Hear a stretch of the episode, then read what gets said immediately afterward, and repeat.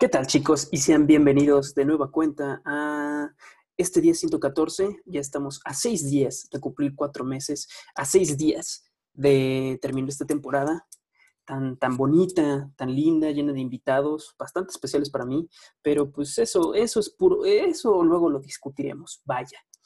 Eh, espero que estén teniendo un excelente día, espero que estén teniendo una excelente noche. Eh, tenemos unas cuantas noticias. La verdad, no creo que, el programa de hoy esté, esté largo, la verdad. Y pues comencemos.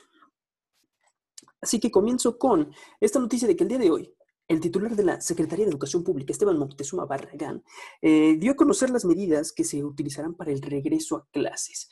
Eh, importante, lo más importante y lo más, este, lo, lo, que hay que enfatizar es que mencionó que, el regreso, que este regreso a las aulas solo se dará, solo y solo si el semáforo de la nueva normalidad se encuentra en verde. De, de, no estar en color verde, este regreso y estas medidas no se tomarán. Entonces, este digamos que es un plan para cuando sea este caso. Entonces, suponiendo que, estos, que este semáforo ya esté en verde para las entidades determinadas, porque recordamos que el semáforo de, la nueva normalidad va por, va por estado, entonces puede ser de que, no sé, Yucatán esté en rojo, pero Chihuahua esté en verde.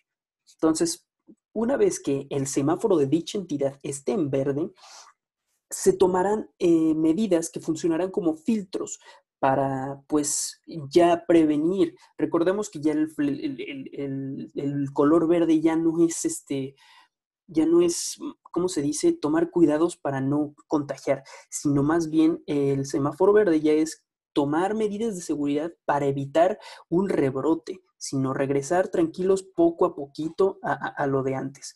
Entonces, eh, eh, estas medidas están creadas a manera de filtros. Y bueno, ¿cuáles son esos filtros? Bueno, de entrada, la familia, o bueno, los padres más bien. Eh, los padres deberán tomar la temperatura de sus hijos, deberán, este, pues, mandarlos a la escuela con, los, con las medidas pues, pertinentes, ya sea cubrebocas, careta, guantes, lo que sea. Eh, y claro, esto también no, esto no ni, siquiera debería ser como un filtro como tal, porque yo creo que todo, cualquier padre con una situación como esta mandaría, no mandaría a su hijo a la escuela, aunque ya esté el semáforo verde, sin haber tomado la temperatura de su hijo. Pero en fin, eso es un filtro que estableció la Secretaría de Educación Pública. El otro filtro es la misma escuela que la misma escuela, al, momento en que, en que, los niños entren, que pues sí, que estén entrando y saliendo de la escuela en la mañana y en la tarde, eh, checarles la temperatura, que el niño no, no haya cambiado de temperatura de la noche a la mañana, básicamente. Y lo más importante, que es el tercer filtro, que es que los planteles deben estar correctamente sanitizados. Ahora, yo creo que todas las escuelas desde allá están viendo la, manera de, pues efectivamente, de sanitizar, de, pues de limpiar sus aulas, también ver cómo, cómo le van a hacer para este, para este regreso que pinta bastante lejano. Sobre todo porque pues sabemos que las escuelas son un negocio, sobre todo las privadas. Las privadas son un negocio y pues eh, eh, pierden dinero y no solo es dinero de los dueños, también es dinero de los maestros, dinero de los, del personal de intendencia, de los, que trabajen de externos en la escuela. Entonces, eh, yo creo que todas las escuelas están verificando que, estén bien limpios, que las medidas de seguridad estén bien acatadas para pues, poder tener un ambiente seguro en el cual el, alumno o el niño pueda, pueda estar sin ningún problema y sin ningún riesgo de contagio. Así que esos son eh, algunos eh, los filtros que la Secretaría de Educación Pública menciona que se tendrán que seguir para cuando los semáforos estén verdes en, las entidades y se autorice el regreso a las aulas. También mencionó que los maestros estarán ayudados por personal del ISTE. Así que de poco a poquito parece que, están, que están saliendo planes para cuando toda esta crisis suceda. La cuestión aquí es ¿Cuánto tiempo va a pasar para que estos planes, para que estos filtros se pongan en marcha? Porque recordemos que hace poco el subsecretario de Educación, de Educación, el subsecretario de Salud y Prevención mencionó que esto pudiera durar unos dos o tres años más. Entonces, imagínense eh, poner, poner en práctica estos filtros hasta el 2023. Estaría bastante loco, ¿no? Pero en fin, en otras noticias, eh, una, noticia bastante impactante, eh, bastante impactante por su carga política, y es que el exgobernador de Chihuahua, César Duarte, fue detenido eh, esta semana en el estado de Florida, en Estados Unidos. Y la manera en la que lo detuvieron fue bastante chistosa, porque lo detuvieron en un taller de autopartes donde presuntamente trabajaba. Entonces, ¿por qué es importante esta noticia? Bueno, recordemos que es el ex titular del, Ejecutivo en, la entidad de Chihuahua, pues no era alguien bastante limpio. ¿A qué me refiero con esto? Que era una de las personas más corruptas o con más denuncias sobre corrupción y además contaba en su historial con 21 órdenes de aprehensión. Eh, también, y esto, y esto representa un golpe muy grande debido a que él fue de los, de los escándalos más grandes junto con el caso de, Roberto Borges y, este Javidú, Javier Duarte, durante la administración de Peña Nieto. Entonces, bastante impactante y bastante trascendental el hecho de que se haya capturado en Estados Unidos al exgobernador César Duarte. Ahora, chicos, pasando a otras noticias un tanto internacional y no necesariamente no polémica, de hecho todo lo contrario, esto es bastante polémico, eh, se adelanta la fecha de salida del controversial libro de Mary Trump. Bueno, ¿quién es Mary Trump? Se preguntarán ustedes y por qué trae el apellido Trump. Bueno, Mary Trump es la sobrina de Donald Trump, hija de su hermano. ¿Y qué menciona Mary Trump en este libro? Bueno, te podrás imaginar de qué es lo que trata desde el título del libro. How nunca es suficiente, sin embargo, siempre es poco. Siempre poco, nunca suficiente. Cómo mi familia ayudó a crear al hombre más peligroso del mundo. Bueno, ¿de qué va, de qué va este libro? Pues bueno, eh, a grandes rasgos, eh, Mary, que también es una psicóloga, lo que hizo fue narrar una historia de los orígenes poco conocidos que tenemos sobre el actual presidente de los Estados Unidos de América, Donald Trump, donde la premisa principal es, me, es narrar cómo el padre de Donald Trump, Fred Trump, fue el causante de, de, de, crear al monstruo que actualmente es Donald Trump, cómo siempre lo presionó y como el título lo dice, siempre, siempre es poco, pero jamás es suficiente.